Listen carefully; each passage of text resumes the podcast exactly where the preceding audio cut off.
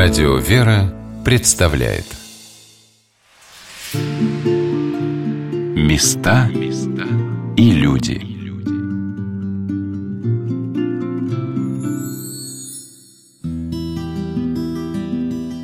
Когда вглядываешься в судьбу Александра Сергеевича Пушкина, из нее нельзя вычеркнуть ни одной детали. Не перебежавшего ему дорогу зайца, когда он отправился в Петербург, узнав о кончине царя Александра I – ни холеры, остановившей его на пути из Болдина к своей невесте, ни трагических бюллетеней, вывешенных Жуковским на дверях комнаты поэта на мойке, откуда он был ночами всего тремя путниками, провожаем в свое последнее путешествие на Земле. Здравствуйте, дорогие друзья! У микрофона Анна Шалыгина.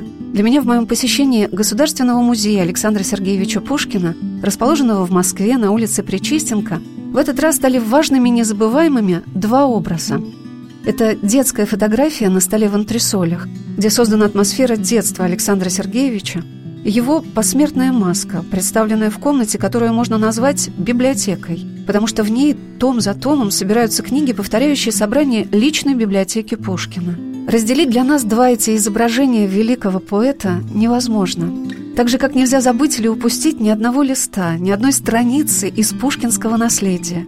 Это наследие огромно.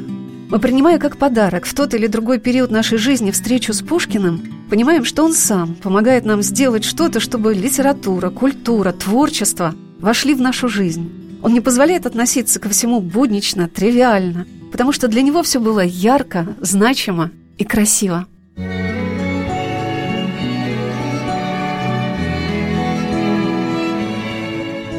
Так легко и прекрасно началось мое новое путешествие в мир Пушкина с атмосферы бала. Экскурсовод Государственного музея Пушкина Михаил Юрьевич Орлов встретил меня на центральном входе музея и, казалось, под звуки музыки, вдохновленный поэтическим чувством, проводил меня, как бы кружа в туре вальса, по парадным залам дома, в котором мог бывать Пушкин – и неудивительно, что для меня все вокруг, великолепное убранство гостиных, портреты современников Александра Сергеевича и музейные экспонаты, все способствовало приближению к той эпохе, к незабвенной жизни и к несравненным стихам великого поэта, которыми с такой поражающей легкостью делились со мной служители этого теперь уже Пушкинского дома. А с 1817 года этот дом принадлежал семье сказочно богатого человека, гвардии прапорщика Александра Петровича Хрущева – жившего здесь со своей красавицей женой и тещей и с пятнадцатью детьми. Это парадные сени или парадная лестница. Гардеробов не было в XIX веке. Гости оставляли шубу в каретах. Кареты просто подъезжали к крыльцу и отъезжали. И вот гости во фраках, в бальных платьях уже поднимались по этой лестнице, где их встречал Хрущев, Александр Петрович, с хозяйкой, с госпожой Хрущевой. И они провожали гостей в бальный зал. Классический дворянский особняк представлял собой двухэтажное строение на очень высоком цоколе, на высоком цоколе. Вот видите, это первый этаж. Он высокий, вот главный вход. Первый этаж обычно был гостевой для приемов, а второй жилой личный. Личный покой втором. Это антресоли, так называемые. Там были низкие потолки, и они всегда были теплыми, то есть их топили всегда. А первый этаж топили только перед приходом гостей. Балы давали от Рождества и до поста зимой. Балы дают нельзя богаче от Рождества и до поста. Летом праздники на даче. Грибоедовский герой. А про отца Онегина, можно сказать словами Пушкина, давал три балла ежегодно и промотался на конец. То есть балы давать было очень накладно. Так вот наш Хрущев мог себе позволить до 200 человек принять одновременно вот в этом доме. Ну, естественно, гости находились только на первом этаже. Мы сейчас по нему пройдемся и увидим и бальный зал, и баскетную комнату для отдыха, и гостиную. То есть первый этаж весь был во владении гостей. В каждом музее Александра Сергеевича Пушкина, а их в России 26, своя особая, удивительная атмосфера. В Москве это мемориальная квартира Пушкина на Арбате, где прошли его первые счастливые месяцы жизни после свадьбы. Дом-музей его дяди, поэта Василия Львовича Пушкина на Старой Басманной, куда Александр Сергеевич приехал после ссылки в Михайловском, где создана прекрасная атмосфера задушевных поэтических вечеров в кругу любителей словесности, литературного общества «Арзамас», теплоты семейной жизни и музей Пушкина на Причистенке, где шаг за шагом в каждом зале для нас раскрывается эпоха и окружение Пушкина, его творчество. Здесь каждый экспонат показывает ту или иную грань жизни великого поэта – которую, как драгоценный камень, любящее сердце рассматривает с особым вниманием. Поднимаясь по ступеням парадной лестницы под звуки оркестра, каждый приглашенный на эту встречу с Пушкиным становится участником и волнующего воображения бала, и поэтических вечеров, и посиделок у камина. Все важно и интересно.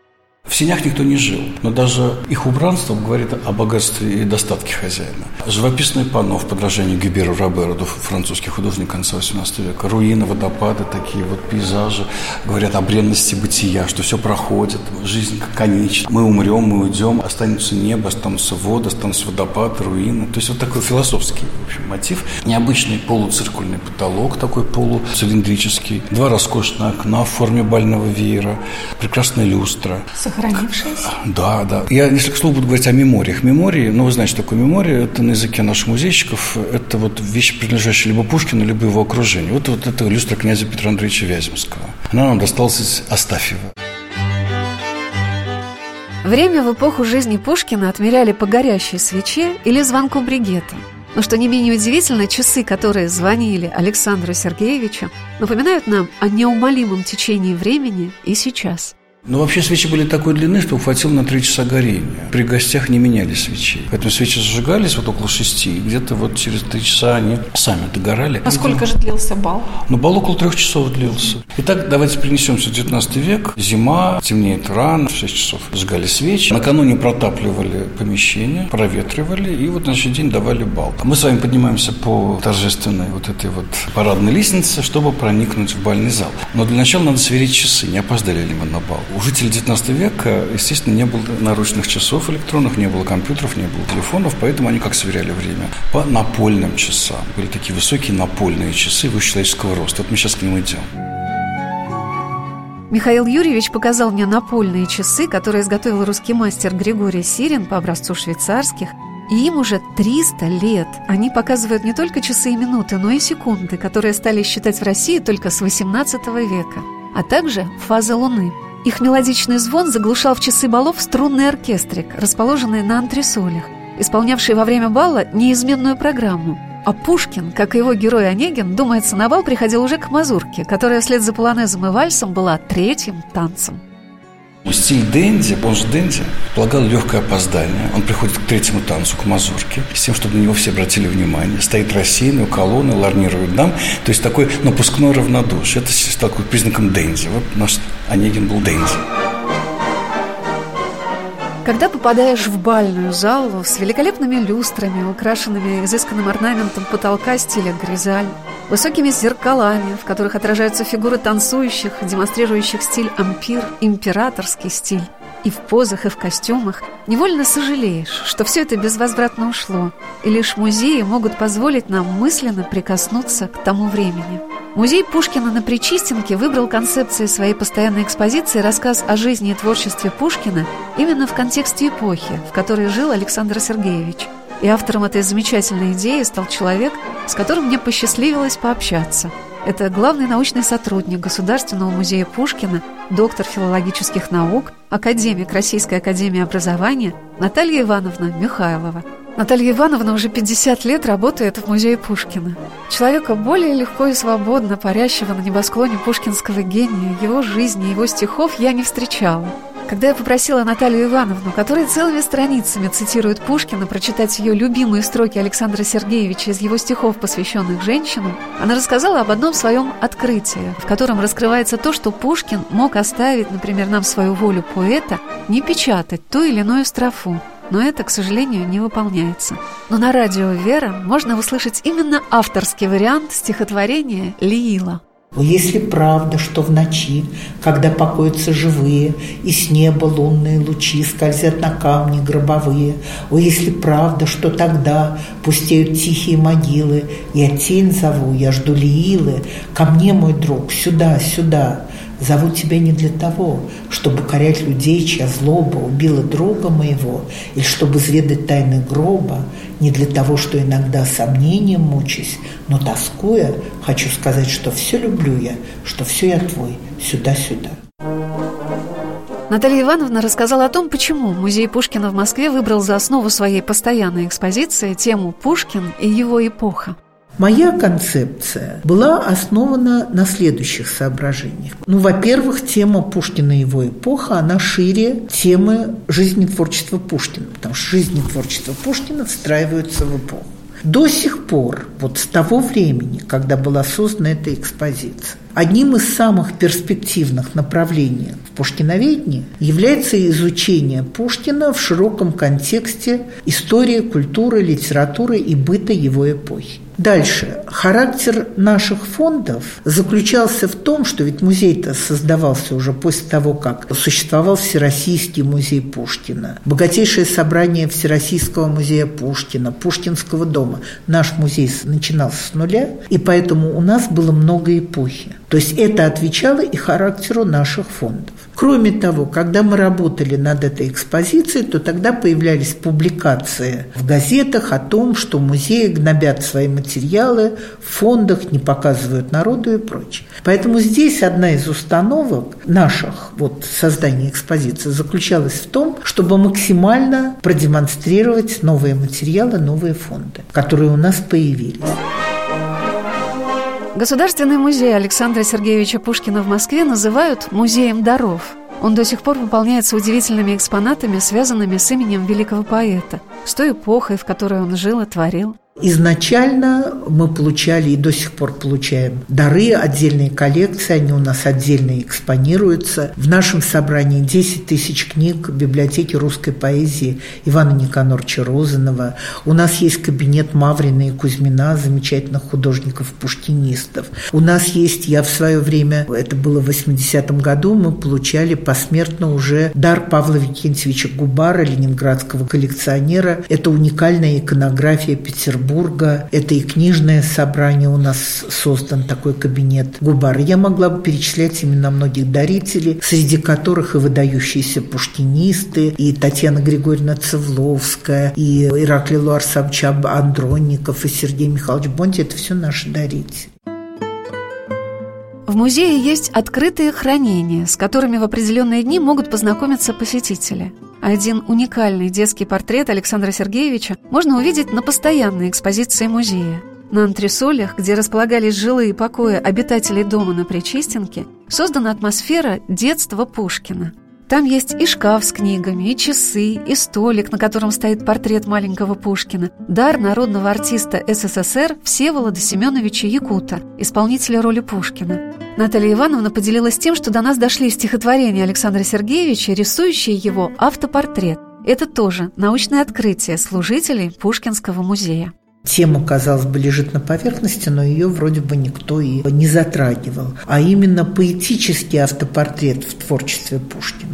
Это очень интересно, потому что первый опыт своего поэтического автопортрета Пушкин написал в лицее, причем написал стихи на французском языке. Очень интересные стихи. Вот недавно был издан сборник «Французские стихи Александра Пушкина и Василия Пушкина» в переводах Натальи Муромской. В переводе Муромской эти стихи звучат так – ты хочешь видеть мой портрет, написанный с натуры? Мой милый, от чего же нет, прими миниатюру. На школьной я сижу в скамье, я молодой повеса, не глуп, сказать не стыдно мне, жеманство же завеса. Крикливее нету болтуна и доктора Сорбонны, не сноснее, чем есть она, моя мой друг персона.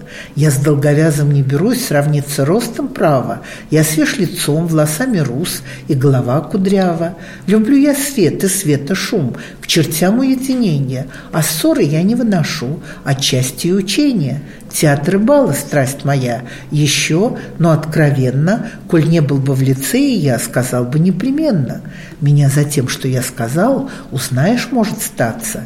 Таким, как Бог меня создал, я и хочу казаться. В проказах сущий без всегда, мартышки лик не скрою, нет постоянства никогда. Вот Пушкин, вот какой он. Вот это первый опыт осознания и своей внешности, и своего характера. Наталья Ивановна рассказала о том, как преображался облик поэта в его стихах и рукописях, и как внешнее уступало место внутреннему, более значимому и сокровенному. Потом он на внешности упоминает только там свой арабский профиль и там «а я потомок негров безобразный» и все. Но в рукописях появляется очень много автопортретов. Вот среди портретных зарисовок Пушкина. Больше всего его автопортрет. А в стихотворениях он сосредоточен на своем внутреннем мире, на тех ценностях, которые ему дороги. И вот очень интересно было проследить эту эволюцию. Там к чертям уединения – вот он учение не выносит, а потом время проходит, и он уже по-другому пишет. В уединении мой своенравный гений познал и тихий труд, и жажду размышлений, владею днем моим с порядком дружином, учусь удерживать внимание долгих дум, спешу вознаградить в объятиях свободы мятежной младостью утраченные годы и в просвещении стать веком наравне. Сегодня на «Волнах Радио Вера» мы рассказываем о Государственном музее Александра Сергеевича Пушкина в Москве, где в залах музея на Причистенке на постоянной экспозиции «Пушкина и его эпоха» вы сможете познакомиться не только с каждым периодом жизни великого поэта, с теми людьми, которые окружали Александра Сергеевича, с теми событиями, которые сопровождали его жизнь, но и с тем, что раскрывает мир творчества Пушкина, его произведения. Так, например, в этом музее есть Онегинский зал – если вы никогда не видели бальную карточку, арапник или бригет, увидев их в витринах экспозиции, вы, не сомневаюсь, вспомните онегинские строфы, которыми так щедро делился с нами экскурсовод музея Михаил Юрьевич Орлов. И уголок Онегина условно, видите, изображу в картине верный уединенный кабинет, где мод воспитанник примерный, одет, раздетый, вновь одет. И вот, пожалуйста, книга на латыни, нож для бумаги, табакерка, нюхать табак, духи в граненом хрустале, колокольчик для вызова слуги, овальное зеркало психея. Вот Авдотья Стумина, которой восторгались многие балерины известные. Книга Она для... какая-то такая пышная. А тогда, а тогда считалось, что чем пышнее, тем лучше. Бригет, пока не дремлющий бригет не прозвонит ему обед. Часики такие. Так он заводился, да? Да, он заводится механически в карманном. Разыскательные ларны. Двойной ларны, скосясь, наводят на ложе незнакомых дам. Трубка одноглядка одним глазом смотрели на сцену. Альмана Гурманов, курительные трубки. Вошел и пробка в потолок вина комета брезнул ток. Это, это шампанское очень дорогое. Вот так они развлекались, молодые люди. В Онегинском зале есть и такие мемории, которые принадлежали возлюбленным Пушкина – Анне Олениной и Анне Керн. Анна Алексеевна Ленина – это возлюбленная Пушкина, который он даже сватался. Это дочь того самого Алексея Ленина, который рисовал Руслану Людмилу, вот, винеточку. Вот они такие маленькие ножки. Это взрослая женщина носила эти туфельки. Ходит маленькая ножка, вьется локон золотой. Да, 33 ну, размер. Ну, примерно так, да. Это потомки написали. И вот э, больная книжечка Анны Петровны Керн. О, вот это необыкновенно вот, вот Туда вписывали фамилии кавалеров. Там даже на некоторых... У нас несколько таких книжечках есть на Арбате. Здесь там даже латиница написано В латинская, это вальс, М это мазурка, К котильон, П полонез. И она на каждый бал делалась отдельно, если Нет, он стирался. стирался. Он стирался. Да. Ну, вы чем-то писали, Грифон, потом можно пальчиком стереть. А это портбукет. Туда оставляли живые цветы, прикалывали на грудь. Дама благоухала весь вечер. Называется портбукет. А это шкатулочка для туалетных принадлежностей. Гребенки, пилочки стальные, прямые, ножницы кривые и щетки для родов и для ногтей для зубов. Видите? То есть дама, собираясь на бал. Веера, все это покупалось на Кузнецком мосту. Кузнецкий мост – это улица в Москве, где были модные французские лавки. А все Кузнецкий мост и вечные французы, оттуда мода к нам и авторы, ему загубители карманов и сердец.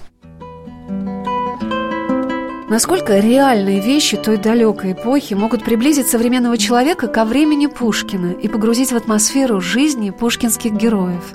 Но что достовернее сможет раскрыть для нас страницы жизни самого Александра Сергеевича, кроме его стихов?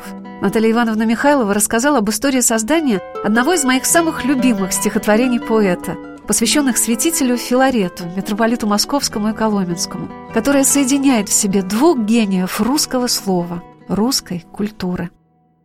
Ну, эту историю со стихотворением «Дар напрасный, дар случайный» вы, конечно, знаете. В 1828 году, в день своего рождения, по нашим представлениям, совсем молодой Пушкин, в 28 году, он пишет исполненное тоски и отчаяния стихотворение «Дар напрасный, дар случайный, жизнь зачем ты мне дана». И он трагически его заканчивает «Цели нет передо мною». Сердце пусто, празден ум, и томит меня тоскою однозвучной жизни шум.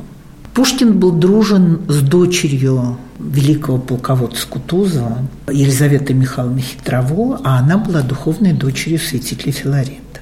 И она ему показала эти стихи.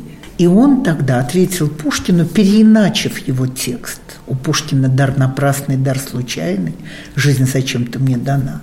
А у святителя Филарета не напрасно, не случайно жизнь от Бога мне дана. И как он закончил это стихотворение.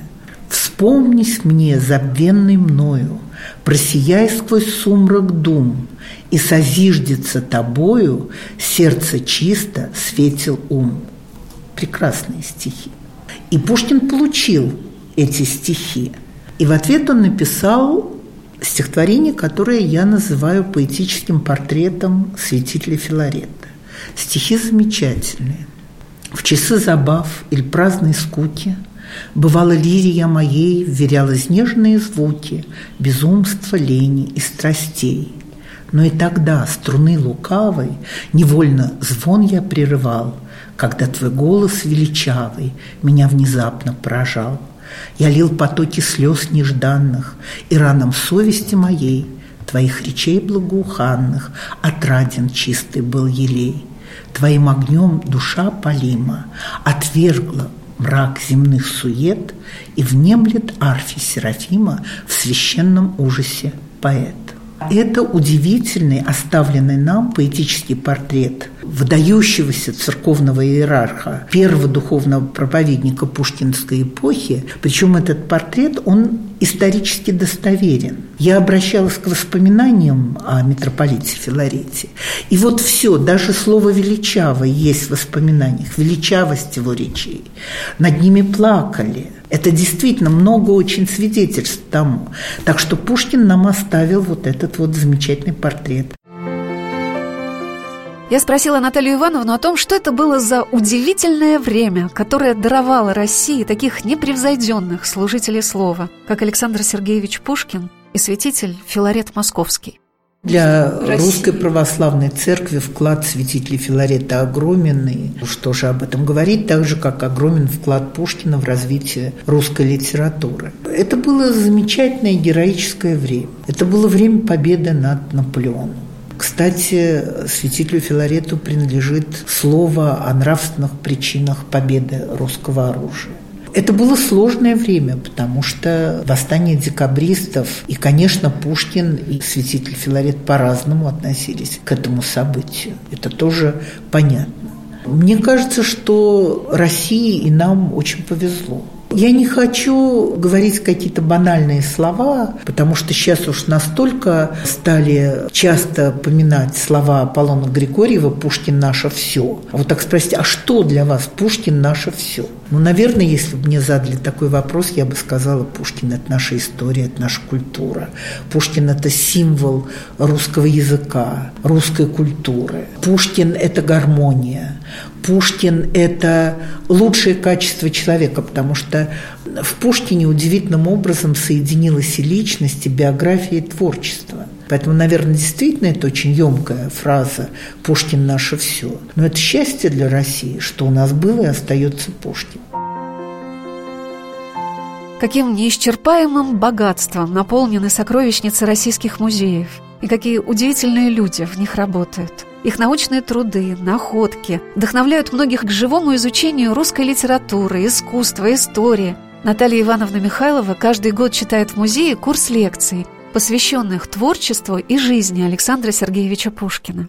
Я считаю нужным для себя ежегодно читать какой-то курс лекции о Пушкине, потому что музей Пушкин должен сохранять пушкинское лицо. Я вижу в этом свой долг. В этом году мой цикл назывался «Сокровище родного слова», и была лекция про Онегина в контексте культуры, была лекция, по-моему, как раз Пушкин и святитель Филарет, была лекция по Борису Годунову, лекция по маленьким трагедиям, и вот «Пиковой дамы» я заканчиваю.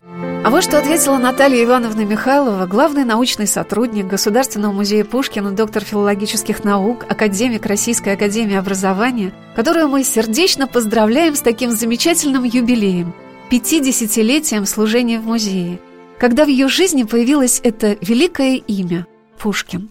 Мне трудно ответить, потому что мне кажется, что Пушкин был в моей жизни всегда. Хотя сейчас мне кажется, что и святитель Филарет был в моей жизни всегда. В школе я вела пушкинский дневник. В школе я, когда училась, я собирала свой домашний Пушкинский музей. И только в 1969 году, то есть 50 лет назад, когда я пришла на работу, будучи студенткой, в музей Пушкина, я перестала собирать свой Пушкинский музей, потому что это противоречит этическим нормам музейного работника. Музейный работник не должен собирать коллекцию по профилю своего музея.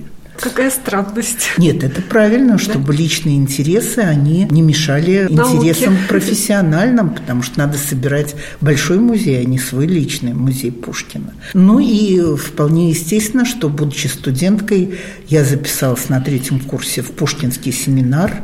Оппонентом моей дипломной работы был великий пушкинист Сергей Михайлович Бонди, который давал мне рекомендацию в аспирантуру. Ну и кандидатская диссертация, и докторская диссертация, они были посвящены Пушкину. Что вы выбрали темой? Кандидатская диссертация была посвящена повествовательным структурам в прозе Пушкина, а докторская диссертация была посвящена теме Пушкина и ораторская культура его времени. И, конечно, мне пришлось прочесть много ораторских текстов. Я занималась и торжественным красноречием, и военным красноречием, политическим красноречием, и церковным красноречием, что было особенно интересно. Причем удивительно, что в 80-е 90-е годы никто не препятствовал публикации научных трудов, где было много ссылок на проповеди, надгробные слова пушкинского времени. И все это печаталось. И вот тогда-то я нашла много интересного, связанного с откликами Пушкина на речи святителя Филарета. Это было очень интересно. Мне кажется, каждый человек, особенно каждый русский человек, имеет свое особое отношение к Александру Сергеевичу Пушкину. Это та личность, тот образ, который сквозь все наши годы взросления и становления пронизывает, просвечивает наш путь. Мы возвращаемся к нему вновь и вновь. Где бы ты ни остановился, повсюду тебя встретит внимательный, пронзительный взгляд Пушкина. Что вспоминается вам в эти дни, когда Россия празднует 220-летие со дня рождения первого поэта России? Какие стихи, какие слова. Через несколько минут мы вновь окажемся с вами в удивительной атмосфере Пушкинского музея, где в парадных залах когда-то звучал оркестр, и легкий гений Пушкина уже слагал далеким читателям свои незабвенные строки. Я вас люблю, хоть я бешусь, хоть это труд и стыд напрасный, и в этой глупости несчастной у ваших ног я признаюсь. Мне не к лицу и не по летам, пора, пора мне быть умней, но узнаю по всем приметам болезнь любви в душе моей. Без вас мне скучно, я зеваю, при вас мне грустно, я терплю, и мочи нет сказать желаю, мой ангел, как я вас люблю. Когда я слышу из гостиной ваш легкий шаг или платье шум, или голос девственный, невинный, я вдруг теряю весь свой ум. Вы улыбнетесь мне от рада, вы отвернетесь мне тоска, Задеть мучения награда мне ваша бледная рука, Когда за пяльцами прилежно сидите вы, склонясь небрежно, глаза и кудри опустя. Я в умиленье, молча, нежно любуюсь вами, как дитя. Сказать ли вам мое несчастье, мою ревнивую печаль, Когда гулять порой в ненастье вы собираетесь вдаль, И ваши слезы в одиночку, и речи в уголку вдвоем, И путешествие в опочку, и фортепиано вечерком.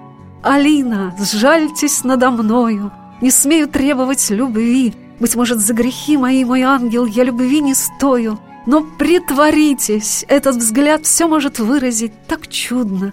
Ах, обмануть меня нетрудно, я сам обманываться рад. Места и люди.